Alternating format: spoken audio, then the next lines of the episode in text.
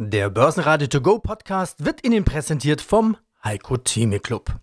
Werden Sie Mitglied im Heiko Theme Club. heiko-theme.de Der Börsenpodcast. Börsenradio Network AG. Das Börsenradio. Marktbericht. Studio Sebastian Leben und Peter Heinrich und von der Börse Stuttgart Andreas Groß. Außerdem hören Sie diesmal zur Wahl in Österreich Helge Rechberger von Raiffeisen Research, zum 70 Jahre Jubiläum Volksrepublik China Schwellenland-Experte Klaus Born, zur neuen Seidenstraße Thomas Mahn von Invesco, Professor Kurt Rohrig vom Fraunhofer Institut über künstliche Intelligenz und erneuerbare Energien und Wikifolio-Trader Dr. Oliver Everling zu seiner Strategie. Alle Interviews hören Sie in ausführlicher Form auf börsenradio.de oder in der Börsenradio-App. Der letzte Tag im September brachte nochmal Plus. Plus 0,4% auf 12.428 Punkte. Der September war damit nicht der schlechte Monat, der er laut Statistik sein soll, sondern brachte dem DAX am Ende ein schönes Plus. Und das, obwohl die Themen ja nach wie vor die gleichen sind. Vor allem der Handelskrieg brachte auch zu Wochenstart nochmal ein neues Kapitel mit sich.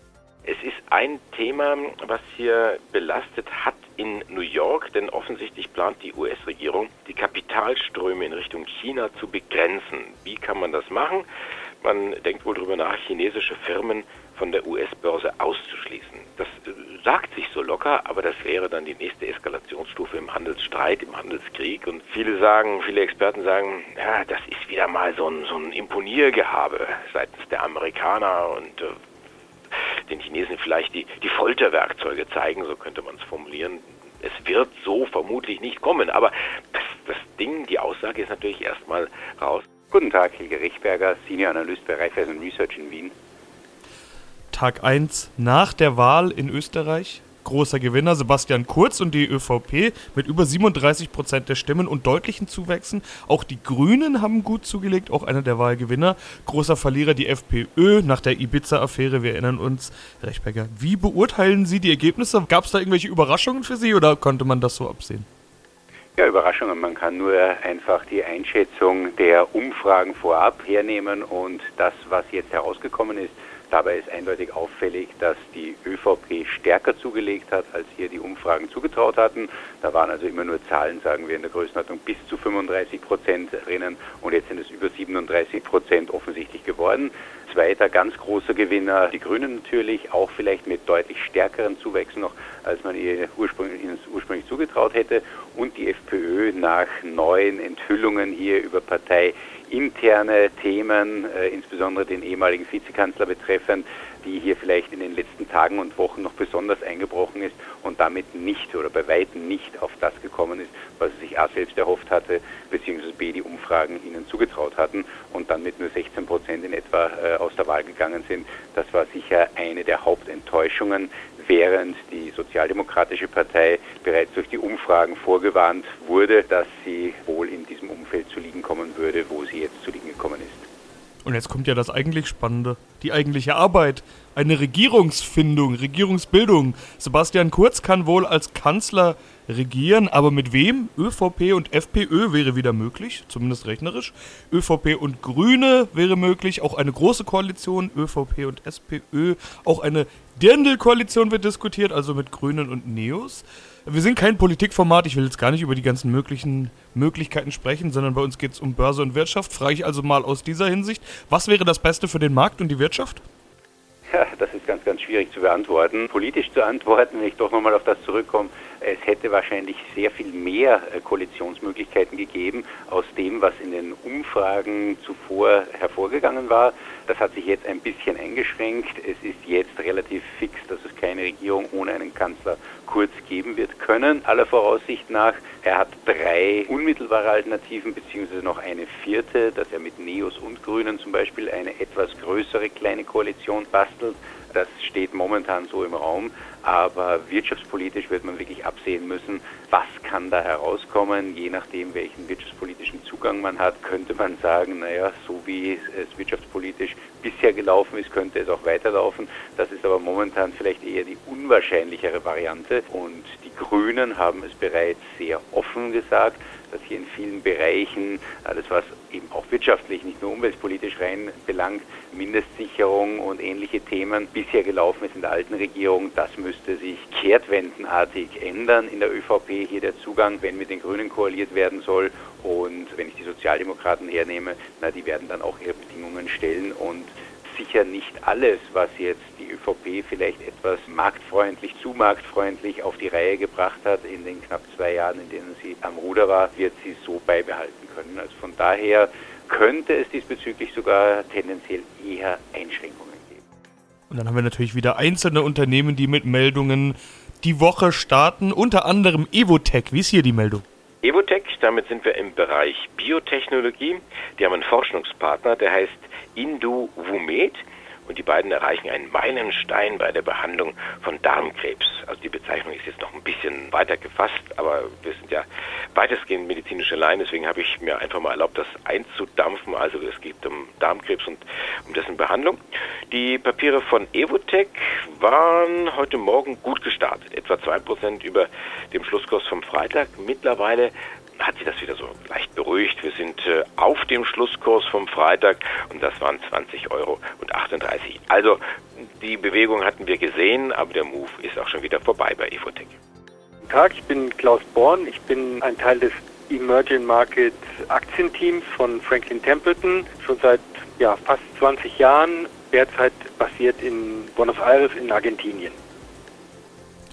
Sie sind Experte für Schwellenländer, Sitz in Lateinamerika, Sie haben es gerade gesagt, das ist ja auch Ihr Spezialbereich sozusagen, aber ich würde heute gerne mit Ihnen zunächst über China sprechen, vor dem anstehenden 70-Jahre-Jubiläum. China ist ja das Schwellenland schlechthin, wenn man das mal so sagen darf. Wahrscheinlich der erste Markt, der genannt wird, wenn man fragt, nennen Sie ein Schwellenland, kommt wahrscheinlich bei den meisten Leuten sofort China. 70 Jahre Volksrepublik und eine Emerging Story ohnegleichen, würde ich mal sagen. Wachstum, Erfolgsstory Story, aber auch ganz aktuell einige eigene Probleme.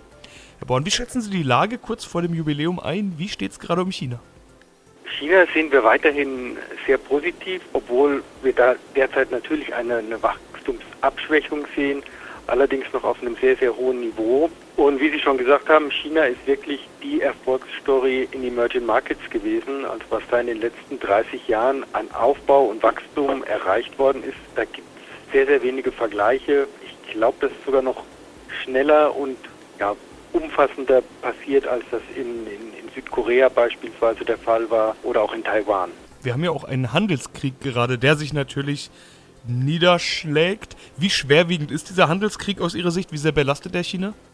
Also einmal belastet das natürlich alles, was mit China zusammenhängt, weil es hat natürlich auf jeden Fall in einem gewissen Ausmaß ist natürlich negativ, wenn Zölle verhängt werden. Ich meine allerdings, der Einfluss auf China wird meistens überschätzt. China hängt nicht so sehr vom Außenhandel mit den USA ab, wie das manchmal von Trump einfach äh, suggeriert wird. Wenn man sich anschaut, im Prozent vom Bruttoinlandsprodukt sind das gerade mal vier Prozent, die die Exporte in die USA ausmachen. Dann auch immer, wird auch immer suggeriert, oh, die Zölle, die treffen China alleine, die zahlen die Chinesen. Das sagt ja Trump immer, das stimmt halt einfach nicht. Die Zölle zahlen die Verbraucher in den USA zum größten Teil. Und man hat natürlich in China auch einen, Effekt manchmal äh, auf, auf die Volumina. Also das ist alles gar nicht so einfach, wie das häufig so suggeriert wird und wird bestimmt nicht dazu führen, dass die ganze China-Story aus der Bahn gerät, weil das sollte man eigentlich auch bedenken. Seit vielen Jahren gibt es da schon eine Trendumkehr, dass die Binnenwirtschaft wesentlich wichtiger für die chinesische Wirtschaftsentwicklung ist als die Exportwirtschaft. Als nächstes Klöckner und Co. Was gibt es hier Neues?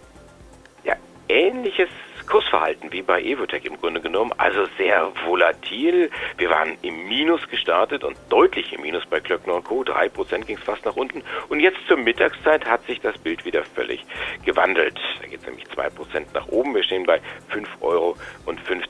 Es geht um Folgendes. Der Stahlhändler, also Klöckner Co., hat angeblich die Gespräche über einen Zusammenschluss mit dem Werkstoffgeschäft von ThyssenKrupp Gespräche hat man ziemlich abrupt und einseitig beendet. Man könnte auch sagen, man hat sie platzen lassen. Das berichtet das Handelsblatt, beruft sich seinerseits auf Kreise des Klöckner Aufsichtsrats. Ja, wir hatten ja vor, das werden so sechs Wochen gewesen sein, hatten wir darüber gesprochen hier an dieser Stelle, dass das eine durchaus sinnvolle Verbindung wäre, so haben es viele Analysten eingeschätzt, das Werkstoffgeschäft und ThyssenKrupp und der Stahlhändler, wenn die hier eine Verbindung, eine Ehe eingehen würden. Das hat auch die Kurse bei Glöckner entsprechend gestützt und diese Unterstützung ist heute Morgen mal kurz weggefallen. Aber auf der anderen Seite sagen mir auch die Händler, naja, die haben jetzt erstmal abgesagt. Vielleicht gehört es zum Pokern dazu. Vielleicht will man irgendwo bessere Preise erzielen, weil nach wie vor sind viele Experten von der Sinnhaftigkeit dieser Zusammenkunft oder dieses Zusammengehens überzeugt.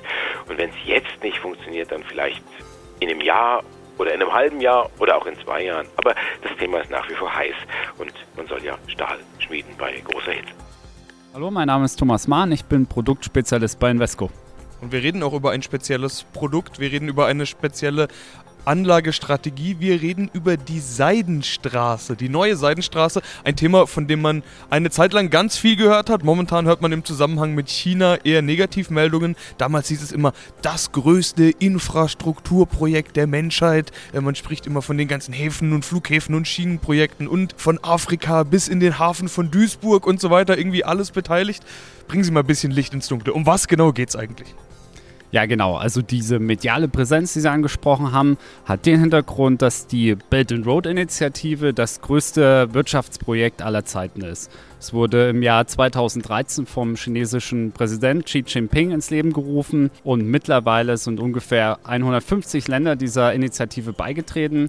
Das heißt, es ist ein enormes Ausmaß, was sich hier erspannt und das ist ungefähr sind zwei Drittel der Weltbevölkerung die diese Initiative umfasst. Es ist ungefähr 40 Prozent des globalen Handels betroffen.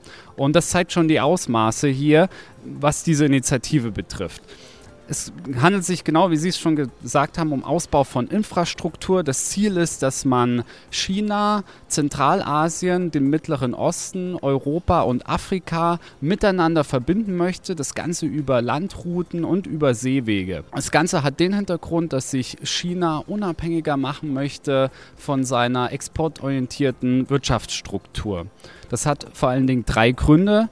Der erste wichtige Grund ist, dass sich äh, die Bevölkerung von China ähm, in einer alternden Situation befindet. Und das hat äh, für China in den nächsten Jahren die Folge, dass diese sehr arbeitsintensiven Prozesse, die da durchgeführt werden, immer schwieriger zu realisieren sind. Und deswegen möchte man aus den umliegenden Ländern von China, also Vietnam und Indonesien, die jüngeren Arbeitskräfte hier in die Produktion mit einbinden. Das ist ein wichtiger Grund. Ein zweiter wichtiger Grund sind die geopolitischen Risiken, die auf den bestehenden Seefahrtsrouten vorherrschen. Da möchte man sich unabhängiger machen. Und ein dritter wichtiger Grund ist, dass sehr starke Einkommens- und Vermögensungleichgewichte in China vorherrschen. Das wird vor allen Dingen den Hintergrund, dass die ganzen Waren in China in den östlichen Küstenregionen ankommen. Sie werden dort weiterverarbeitet und von da aus auch wieder in die gesamte Welt exportiert. Es hatte in den letzten Jahren zur Folge, dass nur der Osten, die Küstenregion, wohlhabend geworden ist. Sie kennen das, die großen Städte liegen alle an den Küstenregionen. Aber der mittlere Teil von China ist noch sehr stark verarmt. Und um weiteres Wachstum in China generieren zu können, muss Präsident Xi Jinping auch diesen Teil mit am Wirtschaftswachstum beleben lassen. Und das soll jetzt durch neue Infrastrukturprojekte, Routen etc. passieren. Dann sprechen wir noch über Fußball. Das ist am Montag ein Thema, das man immer bringen kann, wenn am Wochenende Bundesliga war. Es gibt Überraschungsteams wie den Sportclub Freiburg und es gibt Teams, die eher enttäuschen, wie Borussia Dortmund. Die sind auch börsennotiert. Das ist auch der Grund, warum wir darüber sprechen. Wie sieht es denn hier aus gerade? Na, ich merke schon, da kommt wieder der Fußballfan, kommt da raus. Ich dachte, sie haben das ganze Wochenende im Zug verbracht und sind da irgendwo mit Mortimer stecken geblieben, mit irgendwelchen äh, Sturmböen, so wie ich heute Morgen. Aber ich merke mit Wohlwollen, man hat auch Zeit und Muße gefunden, hin und wieder mal auf äh, die Fußball-Bundesliga oder die anderen Ligen dann eben zu schauen. Ja, Borussia Dortmund ebenso wie Klöckner und Co. im Nebenwerteindex SDAX zu finden. Sie büßen ein. 3% geht es nach unten, kosten jetzt zur Mittagszeit 9,17 Euro. Man hat gespielt gespielt, Samstagabend gegen Werder Bremen und es war ein zwar torreiches, aber letztendlich äh, unentschieden. 2 zu 2 hat man gespielt und das führte dazu, dass der Fußball-Bundesligist jetzt auf Platz 8 der Tabelle abgerutscht ist und das mögen die Fans nicht und die Anleger nicht von Borussia Dortmund und senken heute den Daumen sagen, nein, wenn die so schlecht in der Tabelle stehen, dann verkaufe ich meine Aktien. So funktioniert Sport halt ab und zu. Ne? Mein Name ist Oliver Everling. Ich bin Spezialist für Ratingfragen, Geschäftsführer der Rating Evidence GmbH. Ich will mich mit Ihnen heute mal über Ihr Wikifolio unterhalten und äh, Gratulation, Sie haben jetzt 96,6 Prozent im Plus seit 2012. Ihr Tradername ist Everling, lässt sich leicht merken. Und Sie wollen den Nutzen von Rating mit Ihrem Wikifolio erklären letztendlich und beweisen auch. Also den Nutzen von Ratings erschließen. Wie ist denn Ihre Trading-Strategie? Die Trading-Strategie ist ganz einfach. Sie beruht auf Erkenntnissen, die ich bereits vor 30 Jahren im Zusammenhang mit meiner Doktorarbeit über das Thema Credit Rating durch internationale Agenturen gewonnen habe. Damals stieß ich nämlich auf Studien, die zeigten, dass die Ratings von Ratingagenturen nicht nur Auskunft geben über das Ausfallrisiko bei Anleihen und Emittenten, sondern auch eine Korrelation, einen Zusammenhang also aufzeigen zur Wertentwicklung von Aktien. Das heißt also, die Strategie des Portfolios ist, wenn die Ratingagenturen heraufstufen, gehe ich mit mit dem Kauf von Aktien. Wenn sie herunterstufen, verkaufe ich die Aktien. Und zwar in Abhängigkeit vom Credit Rating. Aber, und jetzt kommt der große Pferdefuß, die große Fußnote dabei. Ich gehe nicht immer mit mit den Käufen bei Heraufstufungen, sondern nur, wenn das Rating sozusagen aus den richtigen Gründen heraus nach oben gestuft wird. Gibt es denn ein Rating mit falschen Gründen? Ja, gibt es. Es gibt falsche Gründe, nämlich äh, Ratingagenturen sind geradezu gezwungen, ein Rating nach oben zu stufen, wenn dem Unternehmen viel Liquidität zufließt. Weil mehr Liquidität bedeutet Ceteris Paribus, also unter sonst gleichen Bedingungen, dass das Unternehmen besser in der Lage ist, seinen zwingend fälligen Zahlungsverpflichtungen nachzukommen. Und dieser Zufluss von Liquidität kann aber darauf beruhen, zum Beispiel das Tafelsilber zu verkaufen, also die Perlen im Konzern zu verkaufen, die viel Geld in die Kasse spülen. Wir bekommen Zuwachs in der Börsenaktienfamilie. Also die Rede ist natürlich von einem Börsengang. Diesmal in der Schweiz. Wer kommt? Ich dachte, wir sprechen jetzt über den Berlin-Marathon oder die Leichtathletik-Weltmeisterschaft in Doha. Ja, aber auch hier bei Software One, einem Schweizer IT-Unternehmen, geht es recht sportlich zur Sache. Man plant den Börsengang im vierten Quartal, also noch in diesem Jahr und zwar in der Schweiz. Man bleibt sich also treu, man bleibt zu Hause, geht an die BXWIS und lässt sich dort entsprechend listen. Und ja, das könnte ein ganz schnuckliger technischer oder Techno-Börsengang werden. Software One, immerhin 5300 Mitarbeiter, sind knapp 20 Jahre alt, sind 2000 gegründet worden und nach eigenen Angaben ein führender globaler Anbieter von Softwarelösungen und eben auch Cloud-Lösungen. Und spätestens seit SAP wissen wir ja, die Zukunft liegt in der Cloud. Nicht nur die Zukunft, sondern auch das Geld. Mein Name ist Kurt Rohrig. Ich bin stellvertretender Institutsleiter am Fraunhofer Institut für Energiewirtschaft und Energiesystemtechnik und wissenschaftlicher Programmdirektor. Das finde ich ja spannend. Wozu braucht man da wirklich künstliche Intelligenz und eine Vorhersage? Machen wir doch mal ein Beispiel. Es geht ja wahrscheinlich um Wind, ein ja. bisschen um Wasser und hauptsächlich um, um Solar-PV-Anlagen. Jetzt habe ich selber eine PV-Anlage am Dach, also ich kann mir das selber vorstellen. Es ist klein, 14 Kilowatt Peak. Und ich weiß selber genau, die ist älter, 10 Jahre alt, also ich brauche wirklich schöne Sonnenstrahlen, damit da auch die Kasse klingelt. Und sobald eine Wolke kommt, flupp, ist es weg. Und dann kommt vielleicht der Sonnenstand, der dann hinterm Nachbardach runtergeht. Nachdem das Seriell geschalten ist, fehlt da wieder ein bisschen Sonne. Wie kann man denn sowas wirklich vorhersagen? Ja, man hat einmal die äh, Einstrahlungsdaten, Vorhersagen der Einstrahlungsdaten von den Wetterdiensten. Die betreiben halt große Rechner mit physikalischen Modellen und bei der Sonneneinstrahlung kommt es darauf an, also die, den Sonnenstand, das ist keine große Kunst, den zu berechnen. Äh, das kann man in der Schule schon lernen. Wichtig ist, die Wolken zu modellieren und die Luftfeuchtigkeit und Nebelbildung gut abbilden zu können. Da wird es richtig kompliziert. Und wahrscheinlich den Flugverkehr. Nein, darauf kommt es nicht an. Ob da mal so ein Flieger drüber fliegt oder nicht. Ich meine jetzt, weil die immer so einen Dunststreifen machen. ja, aber das äh, sind keine großen Einflüsse dann. Aber gerade Nebel und Wolken sind halt sozusagen nicht einfach modellierbar, sondern da muss man anhand von Parametern wie Luftfeuchtigkeit, Luftdruck und auch der Temperatur diese Wolkenbildung physikalisch erfassen und dann weiterentwickeln. Und da helfen solche künstlichen neuronalen Netze zum Beispiel, die lernen aus Entwicklungen aus der Vergangenheit und bilden etwas ab, was man physikalisch vielleicht nicht mehr ganz exakt beschreiben kann. Mhm. Da ist die Statistik und diese künstliche. Also das heißt, es ist ein Erfahrungswert in der Vergangenheit, ja. es ist ein Jetzt-Zustand. Und dann kommt so eine Zukunftsprognose heraus. Es kommen ja auch immer neue Anlagen hinzu. Wie erfassen Sie die? Weil ja nicht alles in der statistisch erfasst. Also meine zum Beispiel ist im keinem Netz erfasst. Ja, das sind auch Statistiken. Wir haben riesige Datenbanken mit fast allen Photovoltaikanlagen, die in Deutschland betrieben werden. Wir gehen aber auch dann in solche Aggregationen über, ähm, dass wir sagen, ja, wir müssen jetzt nicht jedes Dach persönlich kennen, sondern anhand von Messdaten können wir dann sozusagen solche Zusammenhänge auch abbilden. Börsenradio Network AG Marktbericht Der Börsenradio To Go Podcast wurde Ihnen präsentiert vom Heiko Theme Club. Werden Sie Mitglied im Heiko Theme Club. heiko-theme.de de